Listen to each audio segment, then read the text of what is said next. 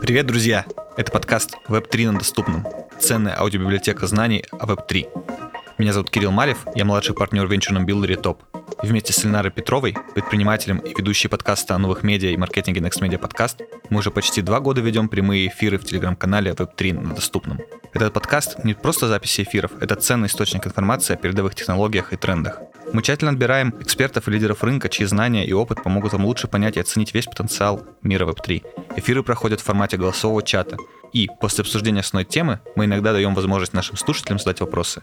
Это уникальная возможность получить ответы на вопросы о Web3 из надежных и проверенных источников. Если вопросы возникают и у вас, вы можете подписаться на канал Web3 на доступном. Эфиры проходят каждую неделю по четвергам в рамках рубрики Community Thursday. Так как наша рубрика существует уже давно, у нас накопилось около 100 записанных прямых эфиров, и первую половину 2024 года мы будем выпускать их в очень плотном темпе, по несколько эпизодов в неделю. Обязательно подписывайтесь на наш подкаст, чтобы узнать все о мире Web3.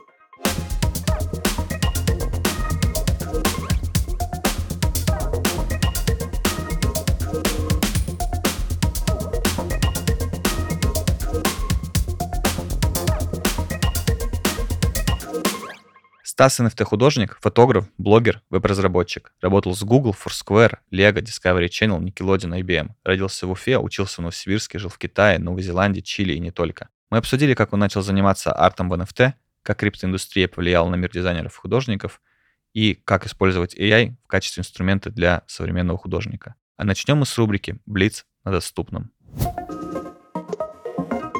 Хочу поприветствовать нашего сегодняшнего гостя. Стас, привет.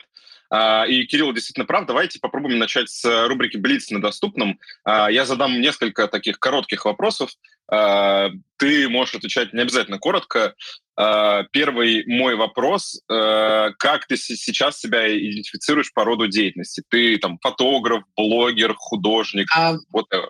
Да, привет всем. Я, вот меня немного вначале представили. То есть меня зовут Стас. Я занимаюсь э, артом в NFT примерно год, больше, наверное, получается чуть-чуть когда все было такое горячее-горячее, я начал, и мне просто стало прикольно, что мы переживаем какой-то новый э, виток развития технологий, что ли, что э, это все похоже на такой ранний веб, то есть когда-то там давным-давно еще в 2000-х там я вел блог какой-то, в ЖЖ мы там все это вот в России болтались. И было жутко интересно, что это немножко для избранных, немножко для тех, кто понимает, все такое стрёмненькое, не застиленное, надо знать немножко HTML, чтобы писать что-то интересное. Потом свой блог начали все делать. То есть это все, здесь я вижу просто спиральный виток еще один истории. Вот. И кем я сейчас себя называю? Пожалуй, я называю, называю себя генарт или там глич артист. То есть я думаю, что это все ну, мне нравится программировать, с детства всегда нравилось. И э, мне нравилось программировать, когда в конце получается картинка красивая.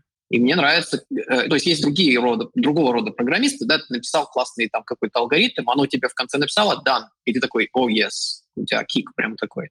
А у меня получается, что должна быть картинка какая-то всегда, прикольно должно быть. И в этом плане а, сейчас, пройдя через кучу всяких разных вещей, там фотография, бизнес, там предпринимательство, я просто получаю огромное удовольствие от такого не сильно сложного, но свободного программирования на чем угодно, куда угодно, там, на каком угодно языке, что работает и дает мне картинку, и я буду все это делать и смешивать. Вот и сейчас появился как это, аутлет, то есть то, куда это я могу выхлопы все эти выдавать, я выдаю их в эфир, вот Кирилл уже что-то покупал, а, и пробую все, что есть, то есть и, и тон, и эфир, и э, что угодно. То есть на тезисе сейчас очень живенько. И mm-hmm. и тезис. Да, на тезисе очень бодренько идет, и там такая движуха интересная, что просто есть трейдеры там какие-то, которые что-то банчат. Я, если честно, не сильно увлекаюсь именно денежной стороной этого вопроса, хотя, конечно, безусловно, было бы круто а, конвертировать то, что я тут коммуницирую через этот глич, да, в деньги. Всегда хорошо, это, это конкретный показатель а, того, что публика, а, публике нравится, да, people have it. Понятно, спасибо большое. У тебя также еще в описании, в био написано, что ты играешь матрок. А, давай так тоже очень быстро, меньше одной минуты. Твоя любимая группа в жанре? О, вот это легко, кстати. Это сейчас ребята Black Midi называется. Они британские, это русский, по-моему, там парень какой-то, ну, из семи иммигрантов, то есть я так понимаю. У них лидеры, они делают сумасшедший панк, масс-рок, джаз, и они бомбят, такие молодые, супер талантливые. Um, у них еще также арт, который весь вокруг вот этого их саунда um, вертится, очень такой мне прям заходит. Спасибо, что рассказал. Э, надо будет записать себе, послушать. Я не слышал. От себя посоветую э, группу Tiny Moving Parts. Они играют смесь эмо и мат-рока. И это называется жанр твинкл. Если тебе нравится мат-рок, тебе стопроцентно зайдет.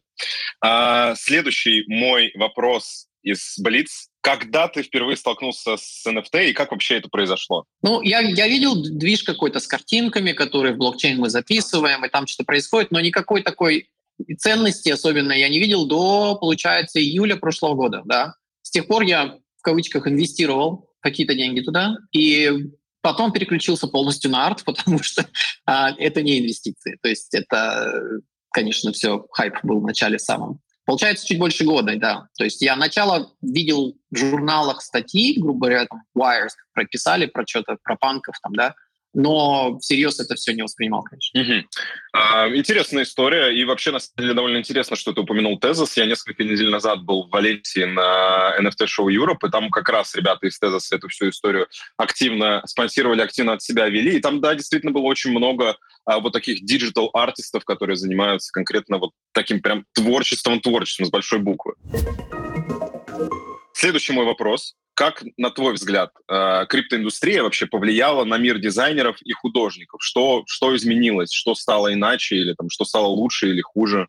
Ну, э, это, это вещи, которые, может быть, каждую неделю, то есть очевидные достаточно, что ты убираешь middlemana, то есть у тебя нет промежуточного звена, в котором тебе надо из картинки получить ну, грубо говоря, деньги, получить коллектора, да, ты теперь, получается, напрямую с этими коллекторами имеешь возможность общаться. Они там не занимаются разглашением каких-то деталей, то есть ты не подписываешь какие-то контракты, потому что все это записано в смарт-контракт. То есть это как бы будущее, это прогрессивно. Почему вообще NFT, да? То есть как бы люди обсуждают, что э, мы будем дома покупать, и контракты на, на покупку домов и кусков земли на земле вообще всей, да, это будет, уже есть проект First 2, по-моему, называется, там землю покупаешь.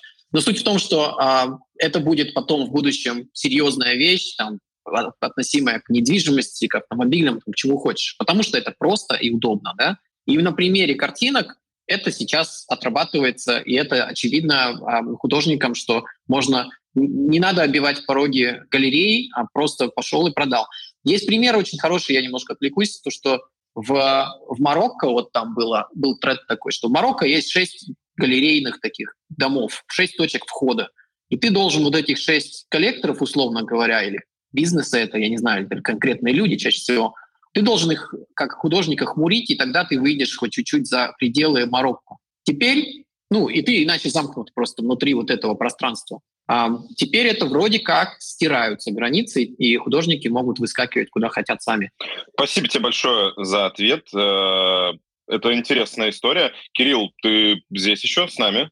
Да, я, я конечно же, здесь. Э, Стас, слушай, вот очень интересная твоя история и много очень постов о разном. Меня это, на самом деле, вдохновляет, потому что это показывает о том, что есть баланс exploration и exploitation, и в принципе, можно быть достаточно успешным человеком и менять роды деятельности по ходу своей карьеры. А, и если я не прав, поправь меня, пожалуйста, сразу. Мне просто очень интересно послушать все роды деятельности, которые ты когда-либо занимался. А, ну да, я был Дедом Морозом когда-то, раздавая листовки на, на выборах в Новосибирске, да, то есть начинать-то совсем далеко. Ну вообще я учился на физика-ядерщика, потом я собирался стать э, инди-гейм-дизайнером, и мы выпустили пару лейблов. Я не знаю, здесь есть люди или нет, но в России Бука выпускала игру, называлась «Танчики». 3D в коробке там танчики ползают, и я знаю, что многие играли. В общем, мы поделали инди-игры, они как-то шли, как-то не шли. А я потом стал делать уже больше программирование веб-дизайн, то есть в таком вебе все это. И потом переезжал в Новую Зеландию как уже веб-специалист, и там открыл свою компанию. И получается, что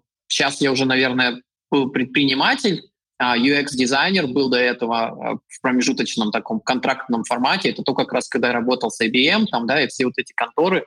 То есть это были контракты на решение ну, максимально занудных задач по там, переделке э, юзер-интерфейсов для каких-то фабрик там, под Брисбеном, в IBM, там они используют какие-то штуковины. Максимум прям скучноты.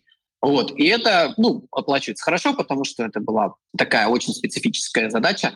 Кончилось тем, что вот есть бизнес, потом а, он уже встал на ноги, мы делаем его 13 лет с моим партнером. Этот бизнес — студия а, новозеландская дизайна и программирования. А, не то чтобы наскучило, но там моя роль уже перестала быть такой важной даже в каком-то плане. То есть я могу заниматься продажами, я могу заниматься тем, что там прийти быстренько что-то там за, за ниндзячить или там захачить, да, резкое, когда нужно креативное решение. Вот там я креатив директор теперь. Да?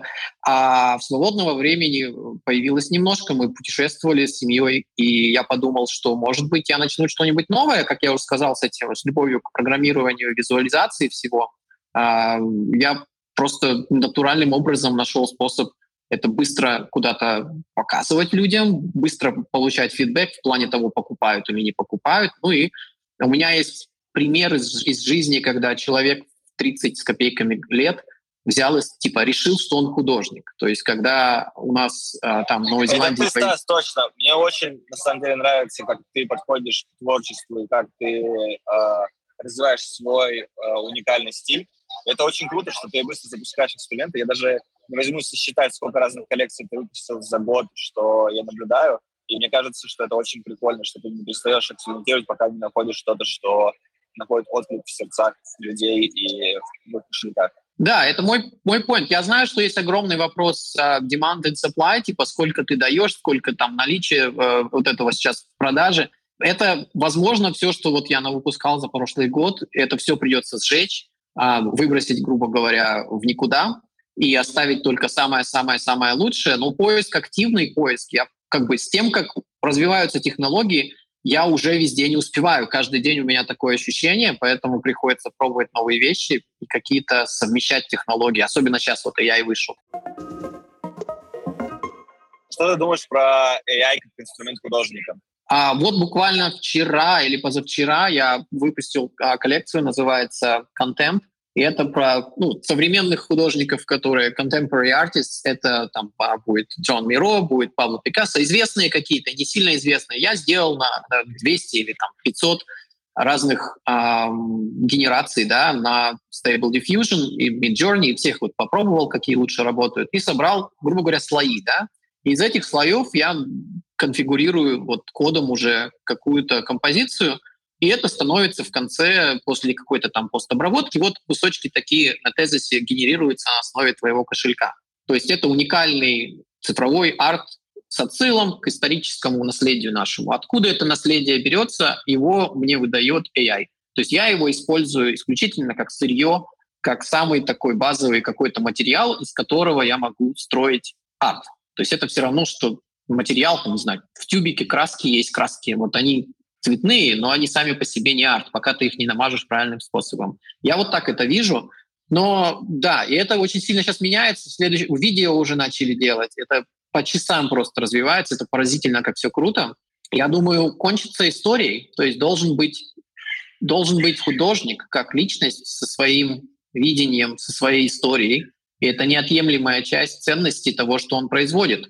Сколько угодно можно нагенерировать картинок Пикассо, и они будут выглядеть как Пикассо, но их не рисовал Пикассо, и они каждая, безусловно, уникальна, то есть AI повышает уникальность и производство вот этого уникального контента, не будет повторяющихся картинок. Ну супер, блин, ну ладно, ну что теперь?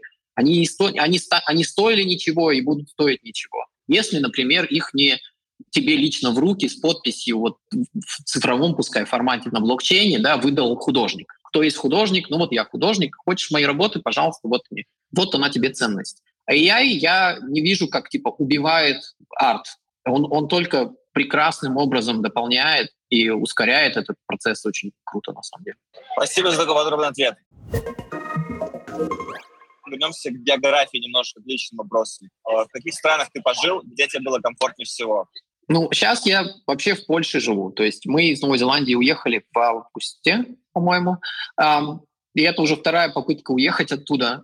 Мы жили, то есть я жил в России, там я а, родился и вырос, и потом я учился в Новосибирске и уехал в Китай на какой-то, на год почти. Это такой был до того, как digital номадство стало популярным. По-моему, это был 2004 год. И вернувшись уже оттуда, сидеть в России было странно, потому что там такой большой мир, и вообще в Китае на самом деле уже тогда было круто с точки зрения там техники, еды и что хочешь. Все просто супер интересно.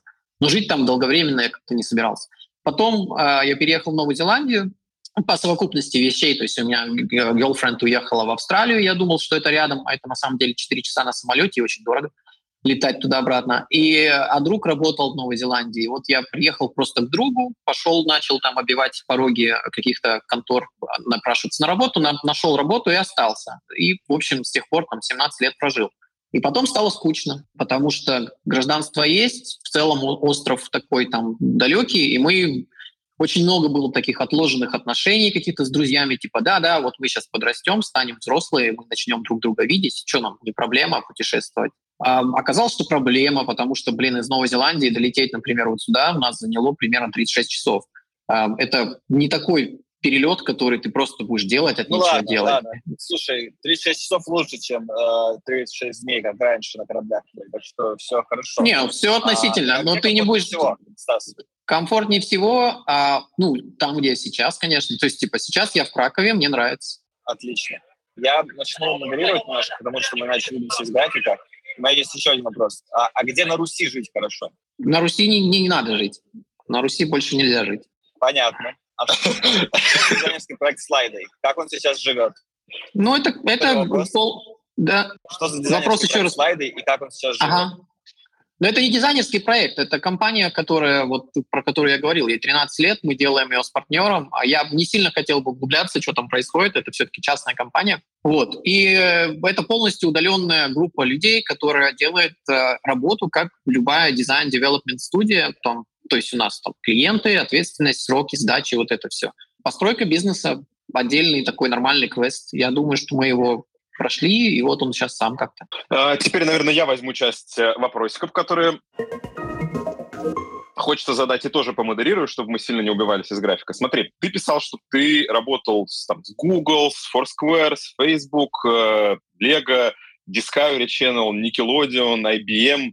А что это вообще была такая за работа, и чем ты там занимался, и как это вообще вышло? Это были какие-то одни и те же задачи просто в разных компаниях, или это все совершенно разный опыт? Да, ну, не знаю, для меня ответ такой очевидный, типа, ну, мы студия, то есть люди приходят с разных мест, и им надо разные вещи. В Facebook мы делали во время выборов Обамы, мы делали какой-то инструмент для визуализации данных, вот экзит полов предварительных, то есть что там люди думали, кого выберут, да, и вот это внутри Фейсбука был application, надо было его дизайнить. На каждую из вещей какие-то отдельные, разные задачи, то есть мы, приходит клиент и говорит, мы тут такую классную штуку придумали, давайте вы ее нам сделаете. Ну вот мы делаем. А, для Nickelodeon мы делали а, Lego Bionicle были веб-сайты там по России, вот русский сегмент, когда они обрабатывали, и по телевизору детям показывали какие-то а, символы, какие-то руны там, да, и они их должны были где-то там на сайте пойти вбить и получить какие-то купоны на бесплатные лего-наборы.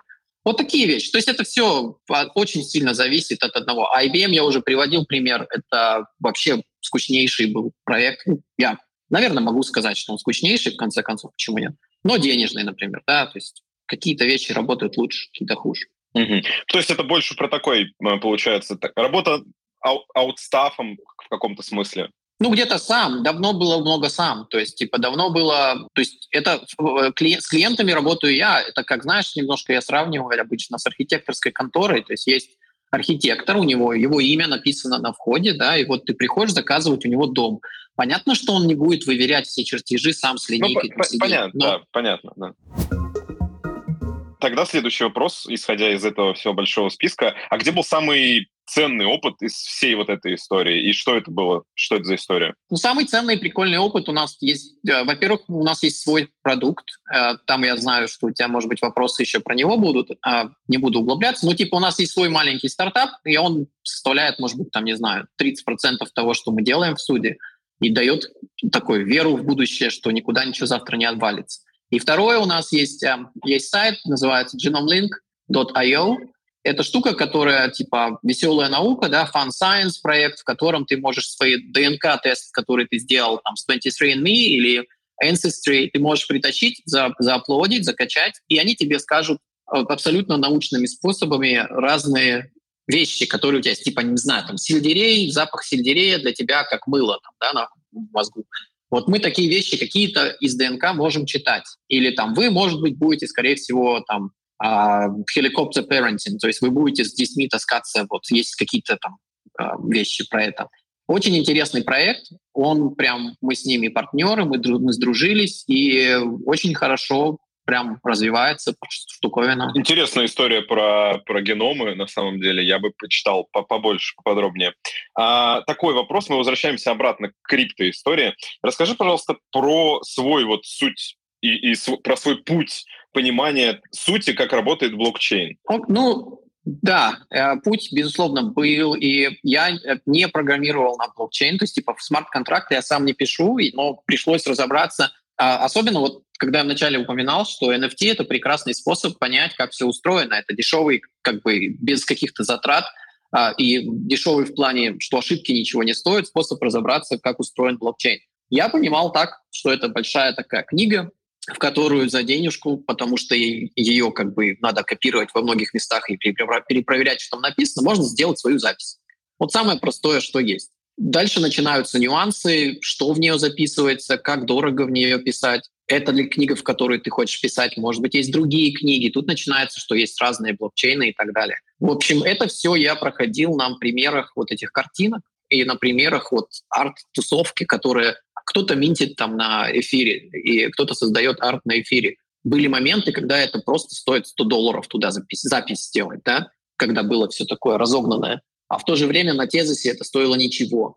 А, кто его знает почему? Вот пришлось разобраться, почему. Да, это на самом деле, когда ты начинаешь углубляться, это супер интересная история. Возможно, нам стоит сделать какой-нибудь из наших вечерних эфиров а, как раз вот о том, почему это так работает. Следующий вопрос. Какие NFT-шки, с каких коллекций, или, может быть, там, one-on-one, а, были у тебя первыми, которыми ты завладел? Ой, слушай, я сейчас уже, может, и не вспомню. Но самыми первыми я начал, я что-то накупил этих PFP, всевозможных profile pictures. А, окей, я вспомню первое. Был а, и есть дизайнер Пабло Стэнли, который делает работы с, э, роботов вот этих, и он нарисовал мультяшных персонажей. Я за ним следил до этого, он делал плагины для фигмы, мы там пересекались с ним, условно говоря, по какому-то смежному вопросу, я тоже делал плагины. И я так за ним следил, и у меня просто есть что называется, вера в художника. То есть я вижу, что этот парень творческий, он на гитаре тоже играет, мне нравится. И вот он сделал каких-то роботов. Я пришел, когда они уже все распродались, я пропустил, конечно, весь этот хайп, там, следить за этим совершенно некогда. И вот купил, по-моему, 5 или 6 этих роботов. Они с тех пор, до сих пор еще живут, и они подписали контракт с Time. Они будут делать мультик, они будут делать э, 3D какой-то мир уже там, э, как обычно, Metaverse. Но это я верю до сих пор, что это не, не, не флейк какой-то, не чего-то такое придуманное. Я верю вот в этого художника конкретно. Вот поэтому и купил вначале. Спасибо большое за ответ. Кирилл, тебе слово. У меня есть вопрос. Стас, вот твоя личная коллекция, она какая обширная, есть там какой-то смысл и какая-то какая-то стратегия? И какой был первый э, купленный именно токен вообще в целом? А, по-моему, это были работы. Я, я вот сейчас не помню, надо отматывать назад, но это было на эфире, это было что-то из того, что болтается вот в пространстве PFP, то есть это эти профайл picture. Хорошо, что это, хорошо, что это блокчейн, хорошо, что это блокчейн, и можно просто-напросто посмотреть в истории. Да, я гляну, я просто не помню, правда, потому что с тех пор я купил, по-моему, тысячу разных вещей э, на, на всевозможных блокчейнах, просто Хорош. попробовать. Как... Хорош. Не, серьезно, по-моему, у меня тысяча точно есть. А у тебя в тоне есть? В тоне есть какие-нибудь э, работы? В тоне я сделал коллекцию, когда, по-моему, там про что-то про квад... А, я сделал коллекцию там, да, есть на, на джем сайте. Я просто ничего не покупал там, потому что я тона не знаю даже откуда взять. Я не разбирался, что. Да, Прикольно. Надо... Мы обязательно линканем твою коллекцию в нашем чате. А, а да, там, там прикольная штуковина что... такая, да. Как называется? Как понять перед... Называется, по-моему, Squares. Сейчас гляну. Это было, когда... Сейчас может поддержать меня и, возможно, скинуть э, ссылочку в наш э, чат а, да. или помогут нам редакторы. А, Стас, а вот такой провокационный немножко вопрос. Как понять, что перед тобой правда хорошая работа? То есть вот люди увидят ссылку, перейдут, и как они поймут, что это хорошая работа, которую нужно покупать? Ну, у всех свои вкусы, come on, ты в картинку вот видишь и думаешь, что-то чувствуешь по поводу нее, и ты ее покупаешь, и ты как бы Смотря для чего, видишь, если ты собираешься, вот все внезапно стали коллекторами, все внезапно стали это оценивать как какие-то инвестиции, денежную сторону вопроса. Подобно стартапам, мне кажется, один из ста стреляет, Вартит вообще один из тысячи стреляет. И если ты в плане продать, то это там совсем другие критерии будут, отнюдь не такие, которые кликают. То, что там в интернете, в Твиттере люди пишут, это, грубо говоря, должно кликать, и ты должен применить весь этот спектр других таких трейдерских каких-то принципов, там, сколько у человека наменчено, сколько человек выставлял, сколько он уже продал, и, и потом в совокупности у тебя будет ответ, о, окей, да вот это надо брать. То есть я купил таким образом, может быть, а, есть такая художница из Австралии Майи, она делает такие фантастические пластиково такие няшные, бархатные какие-то пейзажи в 3D. Вот. И, э, ну, вот ее штучки стоили, там, не знаю, один эфир, да, сейчас стоят 10. Это потому, что у нее там очень четко все идет по поводу supply, очень четко по поводу того, кто ее покупает. Она там много не выпускает. Это такой, не знаю, должно кликать сначала. Ну и, конечно, ты с этими деньгами попрощался. Ты картину у художника купил на выставке, что ты пойдешь ему ее вернешь, типа, давай деньги обратно, она меня больше не радует. Но здесь то же самое. Понятно. То есть выбирать нужно сердцем и так, чтобы даже если цена опустилась, тебя радовала работа. Ну, типа, Хороший типа максим... да, совет в том, что если представь, что она висит у тебя перед, перед тобой, вот перед твоими глазами год в твоей квартире, вот ты смотришь на нее каждый день и радуешься, или там что-то чувствуешь, что тебе нравится. Спасибо тебе за ответ. Э, я не нашел коллекцию у нас на GetGem с таким названием. Возможно, Сейчас название как какое-то другое. Да, пока ты будешь искать, мне бы хотелось спросить вот о чем. А, расскажи нам, пожалуйста, о своей коллекции Супер, или и правильно назвать ее Супер. А, супер, чем, да. оби... Супер, да. Чем объединены NFT-шки в ней? И что означает э, двойная экспозиция в этих работах, в этой коллекции? А, вот это связано с, тем, с теми местами и странами, и моментами, которые я посетил, и это связано с той частью, которая была у меня когда-то там фото фотокарьера или фотоинтерес. Я до сих пор этим увлекаюсь, но просто переключился сейчас на другой медиа, грубо говоря. Может, когда-нибудь вернусь обратно к фотографии. То есть у меня есть фотографии с, с миллионов каких-то каких совершенно раз, случайных мест, там, горного Вьетнама, там, что угодно, не, не палка от Манду под мостом. И они иногда, когда так, я их противопоставляю, желательно подальше, да, они как-то кликают вместе. И я их начал совмещать, да, то есть суперпозиция, как на пленке ты делаешь два кадра наложением одно на другое. Я подумал, может быть, похитрее как-то это сделать, и э, есть разные там алгоритмы, да, и, грубо говоря, через такой алгоритм, который помогает склеивать панорамы, да, я, который находит похожие элементы, там, подводит э, экспозицию, чтобы они совпадали лучше. Я вот, вот этот э, алгоритм применил и получил некие изображения, из которых некоторые, как мне кажется, очень такие мечтательные, и они смешивают несмеш... несмешиваемые какие-то места. И не знаю, не знаю. Мне это дух путешествий, это фотографии, это вот тут я был, тут я жил, и вот в этом, собственно, в этом, собственно, вся коллекция. Вообще, двойная экспозиция довольно интересная история. У меня есть камера, которая снимает с двойной экспозицией прямо из коробки. Нужно буквально один рычажок передвинуть. При этом она пленочная, это новодельная ломожка. У нас вот тут такая информация есть. Люди из нашего сообщества в комментах написали, что помнят тебя еще со времен живого журнала. А как за столько лет ты не потерял мотивацию что-то писать в интернете? Потому что это огромный ну, пласт времени и истории. Я потерял, безусловно, и раньше я писал, может быть, раз в день, раз в два, раз в три дня. Это был полноценный как бы писательский такой experience ты там психологически даже помогает, это твой дневник, там, дорогой дневничок, и ты садишься писать туда историю, там, что произошло за последние два дня. Плюс был большой кусок рассказывать про Новую Зеландию. Сейчас я пишу, может быть, раз в несколько месяцев, и вот, вот ровно настолько этот интерес потерян. То есть смысл все-таки в психологическом выгрузке вот этих переживаний, которые там накапливаются со временем, э, он, я вижу в этом пользу. И в этом, кстати, можно отдельно еще немножко упомянуть про арт, что а, подобно тому, как у меня знакомый художник в Шотландии рисует, я его спросил, он говорит, я вот, если я не рисую, у меня накрывает, у меня беспокойство, у меня депрессия, я должен это делать, я не могу иначе. Вот так у меня с блогом, и, в принципе, примерно так вот сейчас становится с, с NFT, то есть типа с артом. Если я его не делаю, то чего-то у меня в жизни не хватает. На самом деле могу понять. Как видите, я начал стримить на этих эфирах от имени своего каналчика в Телеграме. Там, правда, совсем немного подписчиков. Считаю, что это досадное упущение надо исправлять. Ни о чем не прошу, естественно. А, и думаю, что все все и так прекрасно поняли. Кирилл, ты все еще с нами. Дальше слово передаю тебе. Спасибо, Павел. А, это вообще никак не осуждаю, только поддерживаю. А, Стас, у тебя есть серия глич-фоток из Сан-Франциско. Как ты думаешь, в чем успех глич-арта? Ну, смотри, кстати, там классная история совершенно, потому что это не то, что я взял и применил туда фильтры. Это коллекция секретная на самом деле. Ну, то есть как? Это действительно убитая флешка, это фотоаппарат, который сдох, и жесткий диск, который умер, и как бы это все восстанавливалось потом через uh, многочисленные способы там, восстановления данных, их склеивалось из каких-то кусков там, JPEG, превью, которые вшиты в эти RAW-файлы. То есть это настоящий глич, это штука, которую убила, я не знаю, кстати, что, но вот жесткий диск сдох, и он сдох.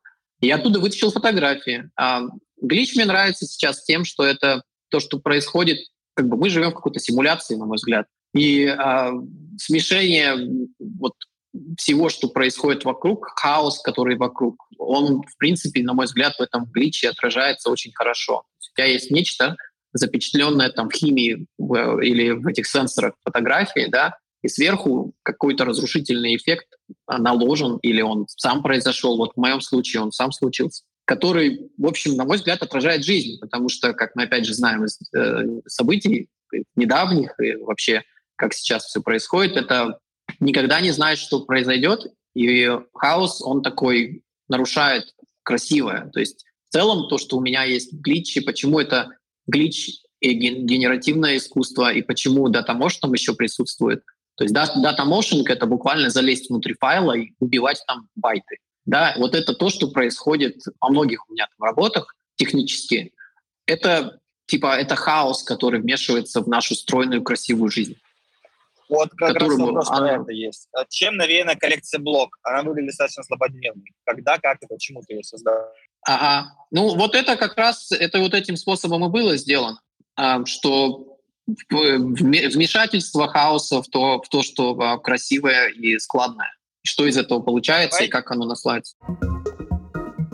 Спасибо. А давай расскажем про Кармабот чуть-чуть побольше и про твои планы использования NFT в Кармаботе. NFT в Кармаботе мы еще не планировали, но мы планировали... Окей, okay. то есть шаг назад. Кармабот — это штуковина, которую мы сделали как вот тот стартап для улучшения культуры, грубо говоря, в удаленных командах, когда люди работают и живут и друг друга никогда не видят — очень сложно почувствовать, что кто-то действительно рад, что ты ему там помог по рабочему вопросу, и появляется штуковина, которая считает, грубо говоря, карму, да, есть какие-то спасибки, а можно их конвертировать в какие-то условные поинты. Из этих поинтов мы там целую систему развили с магазином и все подряд. Это работает в Slack и Microsoft Teams. И там, ну, естественным образом возникает вопрос, когда адопция у крипто будет выше, мы думали уже, но это было слишком рано, Прежде всего, с налоговой точки зрения. Если ты бизнес, и ты делаешь какие-то бонусы, они должны проходить по бухгалтерии, крипту по бухгалтерии проводить сложновато было, становится легче и будет еще легче. То есть где-то там, возможно, и NFT, да, то есть если у тебя есть подкованные э, работники, которые знают, куда эта картинка летит и что она вообще значит, ну почему ее не раздавать как приз там, да, или открытка за хорошую работу, вот у тебя пришла NFT в кошелек. Ну это такое немножко из мира фантазий пока, лет пять отсюда вполне себе возможно. Слушай, я на самом деле знаю, э, у нас даже был эфир, э, его знают все, э, Саша Форса, который интегрирует NFT в свою историю с ботами, делает коллекцию мини-ботс. И мне кажется, Стас, надо будет в ближайшее время стоит поговорить по поводу карма, бот, тона и NFT в целом, потому что, возможно, возможно, есть какие-то интересные механики, которые можно придумать для карма-бота в целом можешь какой-нибудь кейс придумать, когда карма-бот может появиться в NFT-сообществах? Пойдем в другую сторону. Да не, ну я как бы... А система оценки того, что делают другие люди, если тебе кто-то помог, и ты хочешь как-то ему ответить, вот есть, пожалуйста, а, инструмент для учета этих спасибов, да, для учета этих, а, как это, это знак внимания, да, высокого порядка. Это такая абстрактная идея, которая применима куда угодно, в любое сообщество, в любую бизнес-структуру. То есть Кармабот еще нюанс, что он хорошо ложится на восточноевропейский наш менталитет этот. Он, кстати, отвратительно ложится, например, на австралийский какой-то. Э, в Англии он плохо идет. То есть это такая вещь не для всех, И если в комьюнити NFT пойдет какой-то рэнкинг, да, кто кому больше помог, кто у нас такой самый полезный, ну, запросто, да, можно какую-то такую систему туда внедрить. Спасибо, э, что поделился с нами своими идеями. Следующий вопрос будет от меня, так как он на самом деле меня в первую очередь касается. Почему тем, кто увлекается фотографией, стоит идти в блокчейн? Я вот э, постоянно с собой вожу во все поездки простенькую пленочную камеру, мыльницу э, полуручную, и вот э, снимаю довольно много, а на самом деле никогда не задумывался о том, а как можно это еще, собственно, поиспользовать, кроме как просто там куда-то размещать фотографии или снимать вообще просто в стол. Знаю очень много таких людей. А вот почему стоит э, попробовать себя в блокчейне, в крипто? Ну, мне кажется, это от прозрачности, от прозрачности процесса в целом. То есть у меня есть фотографии, которые лежат на стоках типа там Getty Images, и на 500px там что-то лежит, и таких стоков там, не знаю, 20 штук. Вот, вот на 500, 500px вчера продалась картинка 9 долларов. Ну что это? Ну то есть если я могу стоит ли этим на это тратить время, если выхлоп такой маленький, и если а, такие сложные лицензионные на самом деле а, заморочки, то есть все, что связано со старым форматом продажи фотографий на стоках и продажи фотографий как арта, да, это часто связано с какими-то легальными гигантскими документами, в которых ты там... Я находил свои фотографии, которые по этому контракту свалились где-то там в Америке их на кружках печатают. Но я, ну что такое? Типа, я не хочу, чтобы они там были вообще как-то так, ширпотребно так. И поэтому вот все убирая, вот это все промежуточные, эти гигантские какие-то конторы, которые хотят владеть контентом, ты делаешь себя и свою жизнь, и как она идет, и ты продаешь свой, свой арт напрямую тем, кому это интересно. Появятся платформы, чтобы представить это все. Но опять же, что значит с фотографиями в блокчейн? Да, если ты хочешь оставить запись о том, что вот эта работа создана, навсегда записана в блокчейн, как бы вопрос зачем? А, вопрос между стол или для людей, я, конечно, говорю через блокчейн это делать, потому что там очевидно, кто это сделал, очевидно принадлежность и купля-продажа очень простая, без всяких промежуточных контрактов. Вот. Но сам вопрос, как бы, хочешь ли ты это делать, ну, это твой личный вопрос, правильно? Это безусловно, да. Тут, конечно, больше про то, какие есть опции. Но про опции, в принципе, ты и так нам все понятно рассказал. А следующий мой вопрос, он такой, знаешь, чуть-чуть более философский, может быть. Какая у тебя главная цель в обозримом будущем? Сейчас, конечно, Класс. с горизонтами планирования все, все, все непросто, но тем не менее хочется, знаешь, о чем-то о чем-то хорошем подумать э, и поговорить.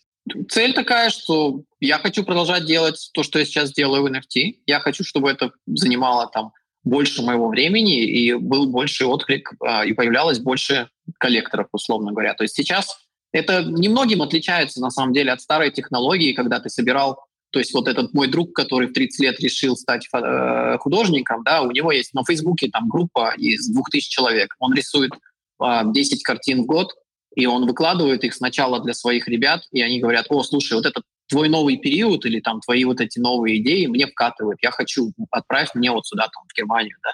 И этот принцип никак не изменился, люди остались людьми, просто теперь это будет делаться в рамках NFT. Мне нравится, э, что уже появляется там примерно, не знаю, 10 человек есть, которые вот если в целом они следят, Кирилл, может быть, один из них, э, если что-то новенькое выходит, они такие, о, слушай, ну это вот новенькое у него, да, возьму. И покупают, да. Как, как и за сколько, это вопрос времени, и как много этих людей, это вопрос времени. Я надеюсь, что их будет больше, вот, и ценность от этого будет расти. И как-то приятнее будет, что ли, аудитория. Спасибо вот. большое за, за да, ответ. Стас, спасибо большое, очень интересно. На каких стоит обратить внимание? Вот какие художники лично тебе, возможно, нравятся? А, ну, я смотрю за трендовыми, да, я как-то посматривал на диджен, да, там Джек есть, есть все эти экскопи большие, такие супер имена, там целое огромное направление. Мне интересно, что делает Клэр, которая, она анон, да, то есть она анонимно это делает, и она заморачивается с AI очень сильно, и, в общем-то, его пропагандирует, и, в общем-то, рассказывает, что это серьезное искусство, да, и там у нее вышла коллекция, называется AI Art is not art. Я, по-моему, купил такую штуку у нее.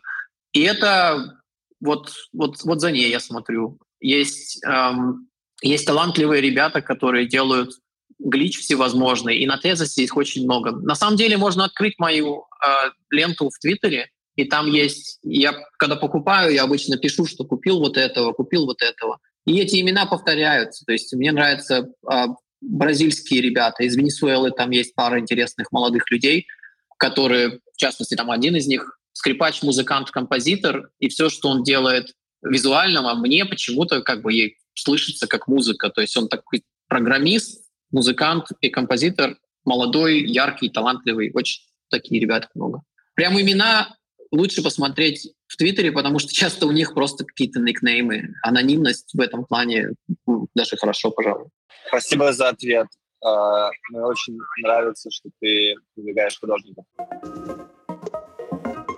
А что ты можешь посоветовать тем, кто хочет стать художником? Найти свой стиль самое сложное, да, и найти свою аудиторию, и потом это все складывается в то, что это немножко маркетинг, немножко э, и немножко арт. То есть ты пробуешь, экспериментируешь с разными вещами, не бояться пробовать, стараться не копировать, но вначале, может быть, и покопировать будет неплохо в плане того, что пока делаешь, научишься. Доступность огромная в Твиттере сейчас. То есть я, опять же, фокусируюсь на Твиттере. Да, давай подчеркнем, я не, не знаю, давай как... подчеркнем что, что копирование и подражание — это основа. Не стоит этого стесняться, не стоит этого скрывать особо, потому что знающие все равно поймут.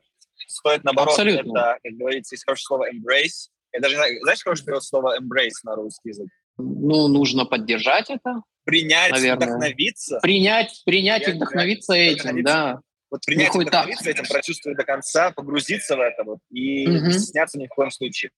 Да, и на это, если, а... как бы, если цель, опять же, продавать, это вторичная, на мой взгляд, цель. И в моем случае, в случаях других людей, которых я знаю, они не могут иначе. То есть, типа, может быть, вы вовсе не художник, можно это попробовать и понять через какое-то время, а можно попробовать и понять, что вы художник, окей, теперь вы продолжаете это делать, и кому-то, поскольку мир такой большой, это понравится.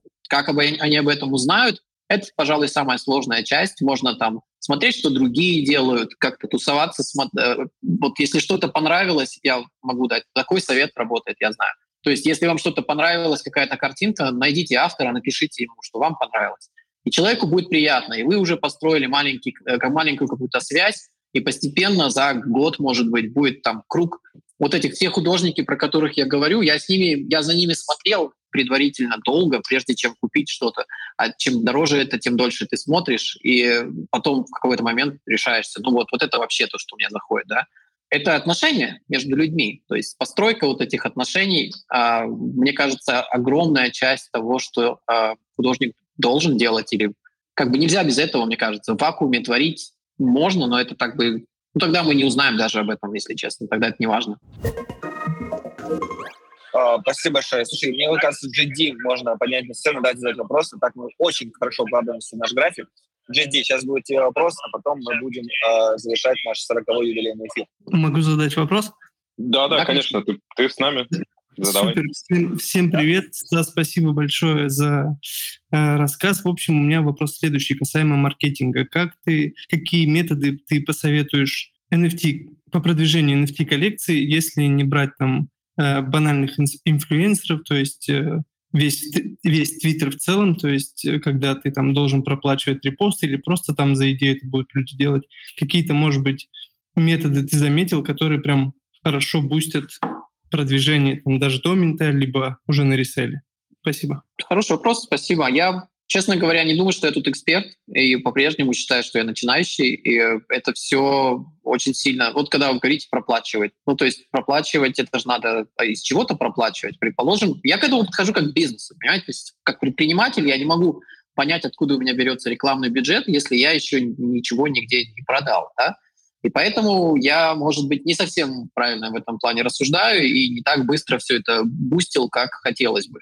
То есть мой подход прежде всего вокруг а, людей комьюнити. То есть ты находишь комьюнити, в котором интересно. Я нашел а, испанские а, ребята строят такой типа магазин, галерею или что-то там. А, там опять опять же, в Твиттер пошлю, у меня там ссылка на них есть, в, не ссылка, а упомянут никнейм. И вот оттуда ты знаешь других, узнаешь других художников, ты узнаешь этих самих ребят.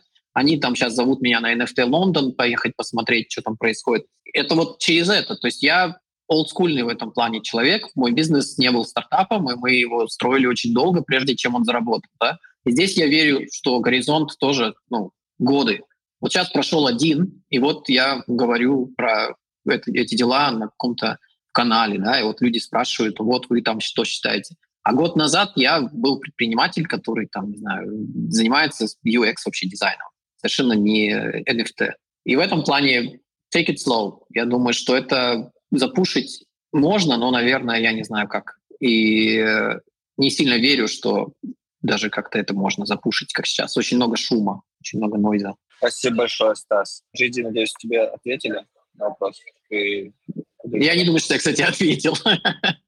То есть я не знаю. Наверное, Стас, просто, Стас ответил на вопрос как э, соло-художник все-таки, а я вот э, у меня вопрос скорее о... Ну, потому что у нас, у нас, ну, GD, у нас гость соло-художниками. Да, я понимаю, прекрасно. Я, может быть, может быть, просто Стас эти методы какие-то он знает, то есть у него в багаже они есть, поэтому уточнил. Ну, в рамках своего опыта, да, тут скорее. Да, в рамках опыта я, это как это, это как инди-девелопер, который строит свой стартап. Он должен уметь демо проводить, то есть он тебе sales, это, это он должен да, писать письма какие-то, он тебе маркетинг, он тебе должен придумать, куда приткнуть информацию про свой новый продукт, вот тебе, пожалуйста, у тебя уже начинается поиск. Вот то же самое. Ты должен все делать сам. И здесь ровно, ровно такая же история. И она, кстати, абсолютно такая же. Вот, окей, я выведу из поля неизвестности в поле какой-то ясности. Она ровно такая же, эта ситуация э, с художниками, которые работают на реальных как бы арт-объектах, с реальным медиа, с реальными картинами, да, которые надо куда-то приткнуть. Им нужны выставки, им надо пойти вот сюда, им надо